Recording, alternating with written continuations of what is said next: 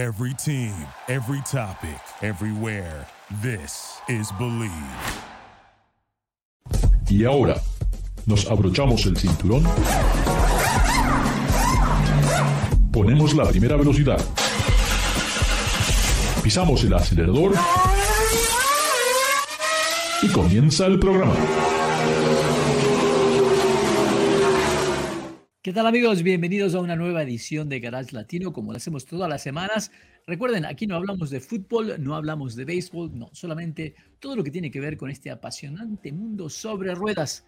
Recuerden, Garage Latino, nos encuentras aquí en tu estación, tu Liga Radio KWKW y también, por supuesto, en Believe Network a través de Estados Unidos. Puedes bajar los podcasts de Garage Latino a través de Spotify. Eh, siempre tenemos cosas interesantes. Tuve la oportunidad de asistir a un evento fenomenal donde les voy a contar un poquito los detalles, pero quiero recordarles que nos sigan a, través de las redes sociales, en Facebook, Twitter, por supuesto en YouTube. Ah, y bueno, antes de comenzar, tengo que introducir a nuestro gran amigo David. David Logi, ¿cómo estás? ¿Qué tal, Ricardo? Buenas noches, estimado auditorio. Sean ustedes bienvenidos a su casa, que es Garage Latino. Les envío un fuerte abrazo desde Monterrey, Nuevo León, México, la Sultana del Norte.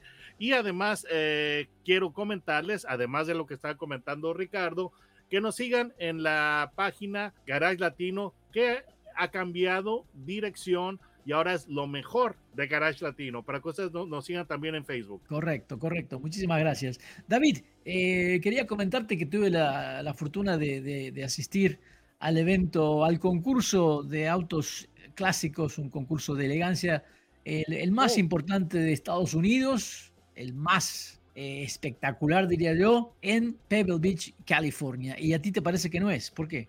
No, no, no, no, no. Todo lo contrario, solamente que había olvidado de que, de que vamos a estar tratando de este concurso que es de la élite el non plus ultra, el extractus perfectus, la elegancia. Entonces, hoy vamos a estar muy elegantes en Garage Latino. Miren, ya vamos a estar así de, Además, además que eh, eh, creo que el mundo, hay cosas que realmente no entiendo más para los que disfrutamos del, del automovilismo, los que disfrutamos de estas bellezas, esculturas rodantes.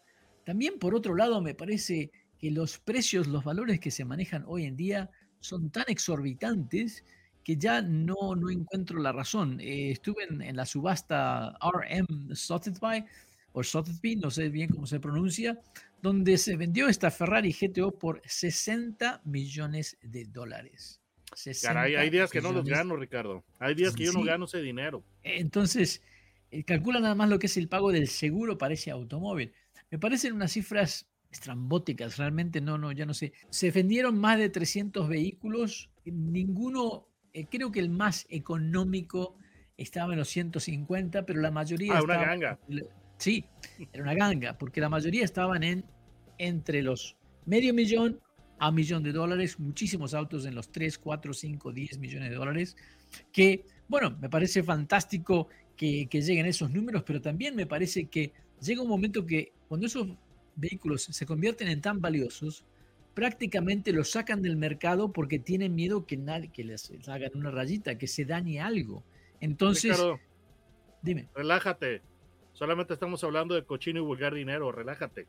Así, es verdad, eso sí, es, totalmente, totalmente. Solamente es dinero, que digo, relájate.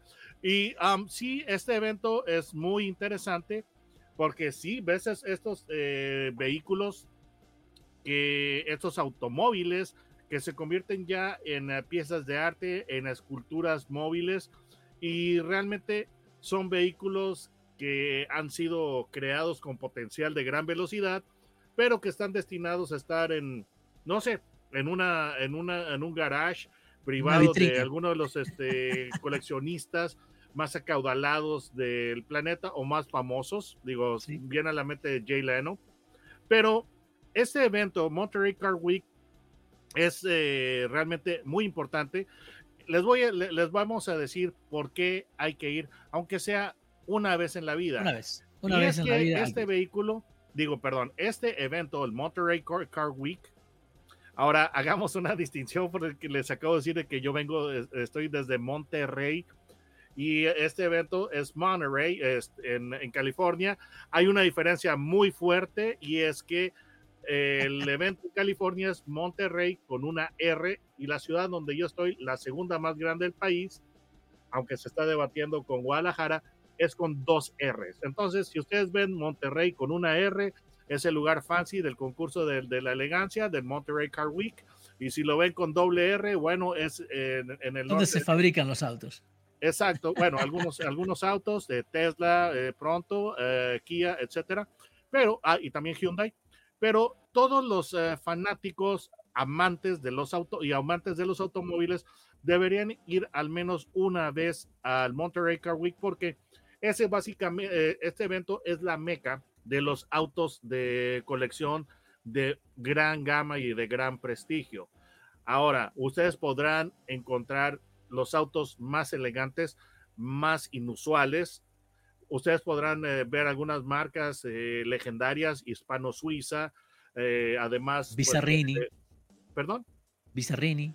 Exacto. Entonces, podrán ver esas marcas realmente exóticas y podrán ver también marcas que pues están que, que han tenido continuidad hasta el día de hoy como Aston Martin, Rolls, Bentley, etcétera.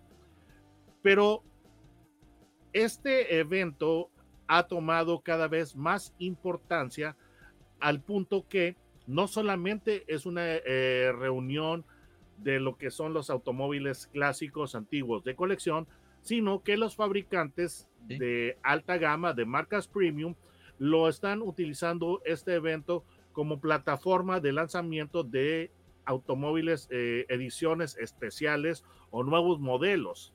Entonces, eh, pues, ¿qué les podemos decir de lo que son Ferraris, eh, etcétera, Aston Martins, que se han lanzado en este evento por parte de, fabricante que, de fabricantes que han tenido presencia? Pero eh, hemos hablado tradicionalmente de que este evento, el Monterey Car Week, es una muestra de, de vehículos de colección del pasado, pero ahora esta edición está teniendo un enfoque bien interesante que es el futuro, porque eh, modelos eléctricos que estarán llegando al mercado eh, pronto y eh, evidentemente en cantidades muy limitadas, hicieron su debut en, en el Monterey Car Week. Por ejemplo, te quiero, te quiero mencionar, te quiero mencionar, además, estuvo la introducción de un Lotus con un motor V8 a gasolina.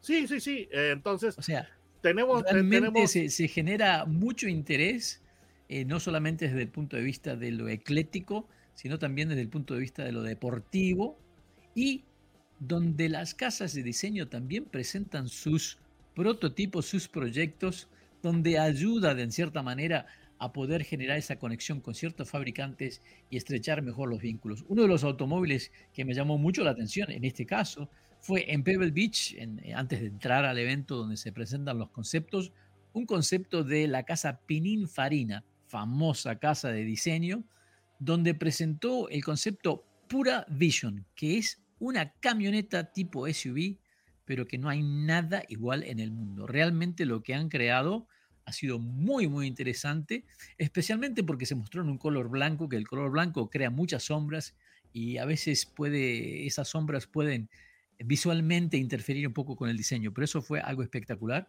Por otro lado, te digo que el, nuevo, ah, la nueva Bugatti, que hicieron ahora una, una, edición especial solamente para Pebble Beach, que parece que ya está toda vendida, ¿no? Es la Chiron Super Sport Golden Era, pintada, por supuesto, de color oro.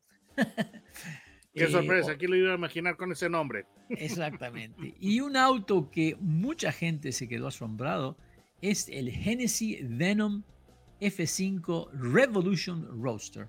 Un monstruo, todo en fibra de carbono, espectacular, con un motor V8 de 6.6 litros y nada más y nada menos que 1800 caballos de fuerza. Ah, realmente la presencia de estos autos nuevos dentro de este ambiente totalmente de lo que le llaman high-end, donde todos son miles o millones, tenemos la, oportunidad de presenciar automóviles que muy rara vez vamos a, poder estar en contacto. Y nuevamente se realiza en, en estos predios un evento excepcional donde parece que la gente llega de todo el mundo para ver qué, para ver los mejores, una selección de autos clásicos que ha sido la mejor selección en el mundo. Ah, es siempre muy interesante no solamente ver los vehículos, pero aprender un poco de las historias de estos ah, vehículos que compiten en este concurso de elegancia en Pebble Beach, donde el ganador este año fue un Mercedes, un convertible de la época de los años 30, que una coupé espectacular, basada en la SSK.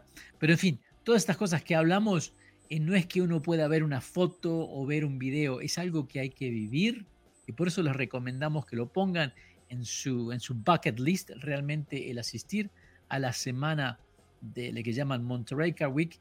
Es una experiencia para compartir con amigos, para hacer amigos y que realmente la van a disfrutar muchísimo. Hay que planear porque hay muchos, muchos eventos. Esto comienza, es prácticamente toda una semana donde hay varios rally para estos automóviles. También en el Autódromo ah, Laguna Seca se realizan los eventos de competiciones con autos clásicos, autos desde la primera época del automovilismo, a lo que fue antes de la, de la Primera Guerra Mundial, la Segunda, y que termina con lo mejor de la época de los 60 y 70. De vez en cuando hay algunas categorías, y creo que tiene que ver con el patrocinio del evento, donde se permiten autos un poco más modernos, pero definitivamente ver un Talbot Lago, una Bugatti 35, un Porsche 917, un, un Cobra, un Corvette en la pista a alta velocidad, es una experiencia inolvidable, David. Sí, es, exactamente, es de otra era del, automovilismo en la cual era hombre y máquina, el binomio hombre y máquina, y pues los hombres que conducían esos vehículos realmente tenían talento porque los vehículos actuales tienen una cantidad de eh, asistencias electrónicas que pueden hacer que, cualquier eh, señor, eh, el señor eh, Joe de la calle conduzca al, nivel este, de un corredor profesional, ¿no? Pero en estos, en estos vehículos de esta era tan romántica, tan especial, era hombre y máquina y el hombre realmente estaba conduciendo el, vehículo, porque pues nada de las asistencias electrónicas que son presentes en, en, los autos nuevos, nada de asistencias en el clutch para un arranque más rápido, como los nada. Eh, eh, autos de la F1, etcétera. No, señor, aquí es hombre y máquina solamente, ¿verdad? Sin ingredientes artificiales. Pero muy interesante ese evento, definitivamente, como dice Ricardo, está en el bucket list o debería estar en el bucket list de todos los amantes de los vehículos, de los, de los autos. Deberían ir al menos una vez en su vida y realmente lo que me, como yo les decía, me agrada es de que ahora es eh, una amalgama de lo que es el, pasado y también el futuro. Sí, sí, sí, sí. Y, realmente cuando ves el futuro nos da cierta esperanza porque obviamente hay mucha gente que todavía quiere mantener la pasión en los vehículos y algo que es muy difícil hoy en día. Entonces el, el, romper con todos los esquemas debido a las reglamentaciones que, imponen los gobiernos es muy difícil. Eh, pero de alguna manera ciertos fabricantes encuentran la vuelta de hacerlo. Y lo que es hermoso también es ver este contraste de los autos del futuro con los clásicos de los años 50, 60, de los años 30. Realmente espectacular. David, eh, algo que queríamos hablar, porque mucha gente nos pregunta, ¿el sedán está muerto? ¿Sí o no? No, para mí no. Eh, mm, obviamente el Toyota Camry, el Toyota Core y ahora el Kia eh, K5 están entrando en un mercado muy potente. Yo creo que eh, estamos para hablar de eso. Les quiero recordar a todos, Garage Latino se transmite a través de tu estación, tu Liga Radio KWKW, y también a través del Believe Network en Estados Unidos. Puedes bajar los podcasts de Garage Latino a través de dónde? Spotify, que es lo más fácil. Así que hablemos un poquito más de lo que sería algo muy interesante, eh, el sedán todavía vale la pena o no. Así que no se vayan, ya regresamos. Duraloop es un tratamiento especial para que el aceite no pierda sus propiedades. Duraloop reduce la sedimentación de las partículas nocivas que dañan al motor. Duraloop disminuye la temperatura interna del motor y la fricción de los metales. Duraloop, para que el motor dure más. tal amigos? Estamos aquí con David Logi desde Monterrey, México y su servidor desde Los Ángeles, centro de la capital del, automovilismo mundial. Todo lo que, todas las cosas nuevas aparecen aquí en Los Ángeles, una gran tradición sobre ruedas desde el punto de vista deportivo, de diseño, etcétera. David, alguien me preguntaba si todavía vale la pena comprar un auto de cuatro puertas, un sedán, porque todo el mundo quiere camionetas. Eh, yo creo que todavía hay muy buenos sedanes para elegir, pero se me vienen a la mente dos que están, me parece, entre, eh, peleándose el puesto entre el 1 y 2. Uno tiene muchas ventas, el otro tiene diseño. Dime, David.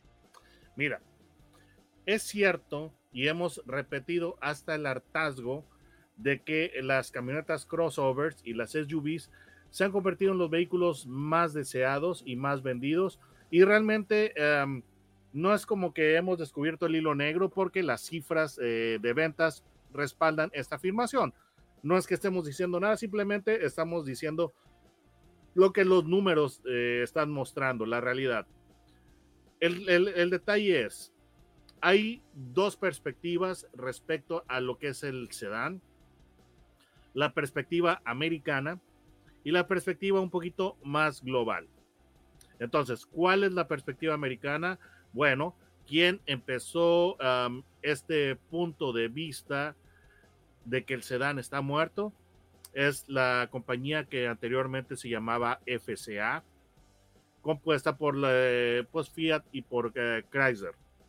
Porque ah, en el 2014 o 2015, si mal no recuerdo, el entonces eh, jefe de, la, corporación, Sergio Marchione, dijo, creo que ya no es, ya no es este, rentable hacer sedanes, entonces mató los, eh, eh, sedanes o la eh, dos apuestas grandes que tenía este consorcio, el DART compacto y el 200 de Chrysler, pues más mediano.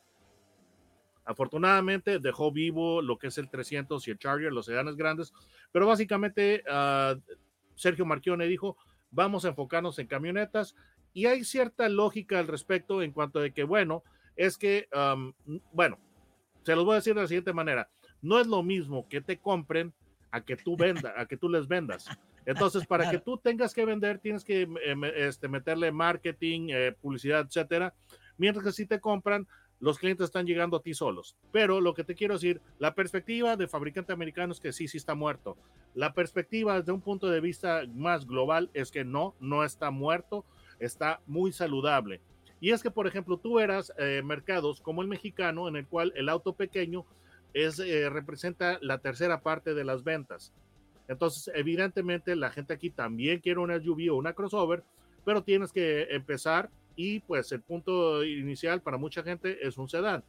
Pequeño, si tú quieres, que ya no está a la venta en Estados Unidos, pero en el caso, por, eh, en el caso de, vamos, yo voy a hablarte de Camry, que no es uno de los, de los sedanes de los que vamos a hablar el, día de hoy propiamente, pero um, las ventas de, Camry han ido bajando y esta, e, el lugar o la corona del vehículo más vendido de Toyota vendría siendo la RAV4, una, la crossover, la, eh, entre compacta y mediana. Pero si tú en un momento dado tomas las ventas del Camry y las sumas a las del Corolla, tú tendrías la octava o novena marca más vendida en los Estados Unidos. Entonces, no es nada despreciable este mercado. Y lo interesante es que habiendo salido los eh, fabricantes americanos de este, de este segmento, y cada vez están saliendo más del mismo, la recompensa o el botín se reparte entre marcas, interesantemente, predominantemente asiáticas. Tienes a Nissan, tienes a Honda, tienes a Toyota y además tienes a Kia y tienes a Hyundai. Eso, eh, estas marcas son las que se están repartiendo el botín. Y vamos a tener dos modelos bien interesantes porque ya di demasiado preludio. no, no, está bien, hay que darle contexto. Eh, yo creo que el, vehículo que, del cual quería hablar, porque es el líder de ese segmento, que es el Honda Accord, que realmente hoy en día tiene un, estilo visual muy, muy lindo, muy interesante, se ve deportivo. Ah, la confiabilidad de la marca es, ya la, sabemos todos, es un auto que se siente ágil, que tiene eh, suficiente potencia y que se vende por, creo que se vende por el nombre, por, la, por, por ser un Honda Accord, que ya las familias lo conocen y, y, no, no necesitan, ni siquiera piensan en algo más. Pero también quería hablar de, del, del, newcomer, del, del, vehículo que creo que tiene el potencial de, de, darle una dura lucha tanto al Toyota Camry como al Honda Accord, que es el Kia K5, el K5, un sedán que comparte en cierta manera la, la plataforma con el, con el, con el Sonata Hyundai, Sonata. Uh, que también es muy lindo vehículo, pero el diseño exterior de, este Kia realmente me sorprende porque es un trabajo excelente y además lo que han hecho es tener una versión de 290 caballos de fuerza en un segmento donde todo el mundo cada vez tiene motores más pequeñitos, excepto por el Camry que tiene el motor V6 en la versión TRD. Eh, realmente me llama mucho la atención porque tiene todo para quitarle puestos a todos y convertirse en el número uno, no solamente en lo visual, sino en la parte mecánica y en el interior. Muy bien equipado este Kia que está dando mucho, mucho que hablar. Mi impresión al manejarlos al Accord y, al, y al Kia realmente me ha dejado muy satisfecho el Kia, más que el Accord.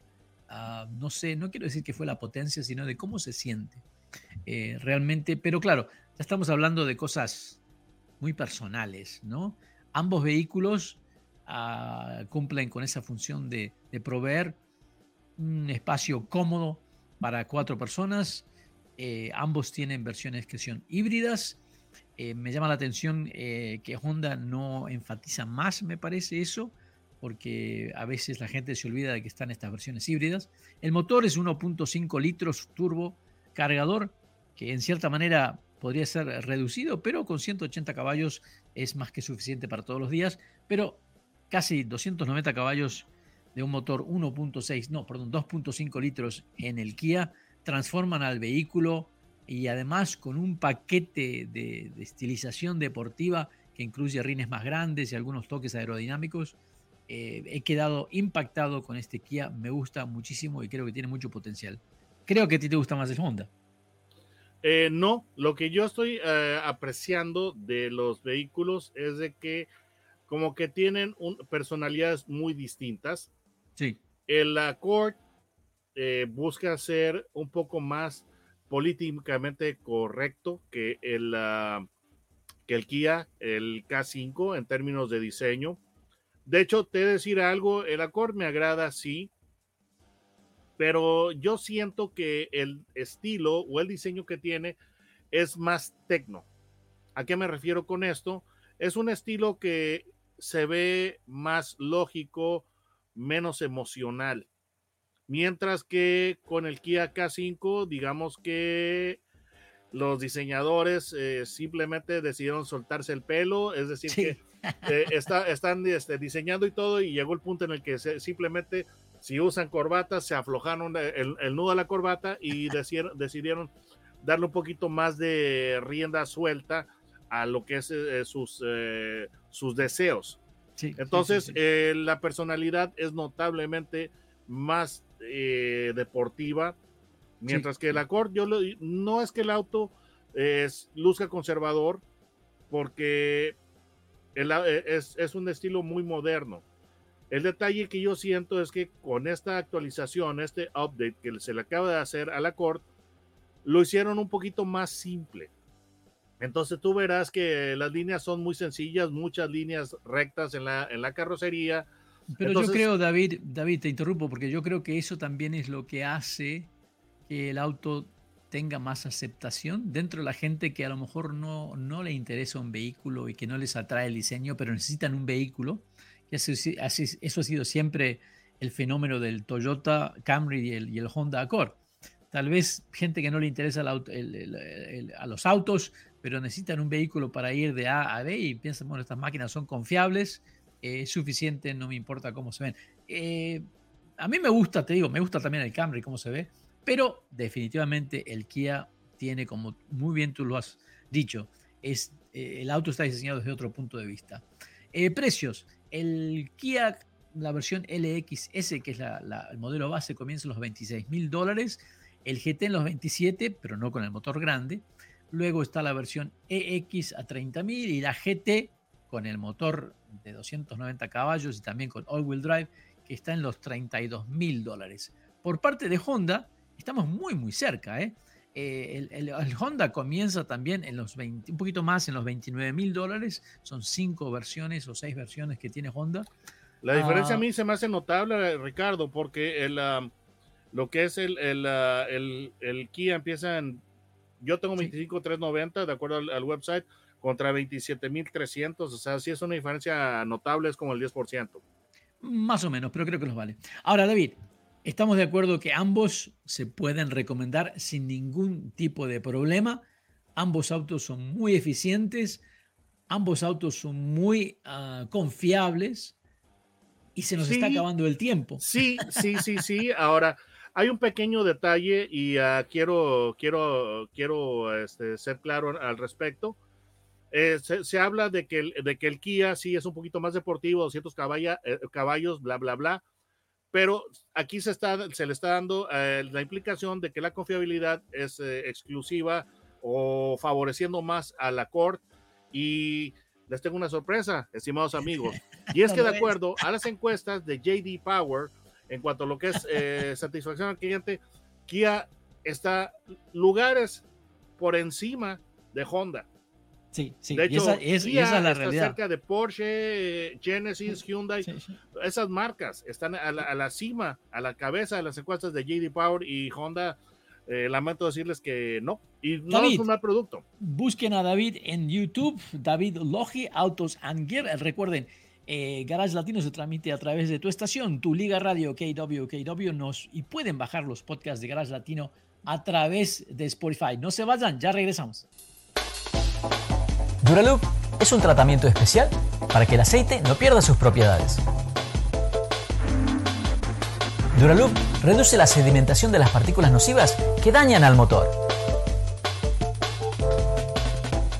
Duraloop disminuye la temperatura interna del motor y la fricción de los metales.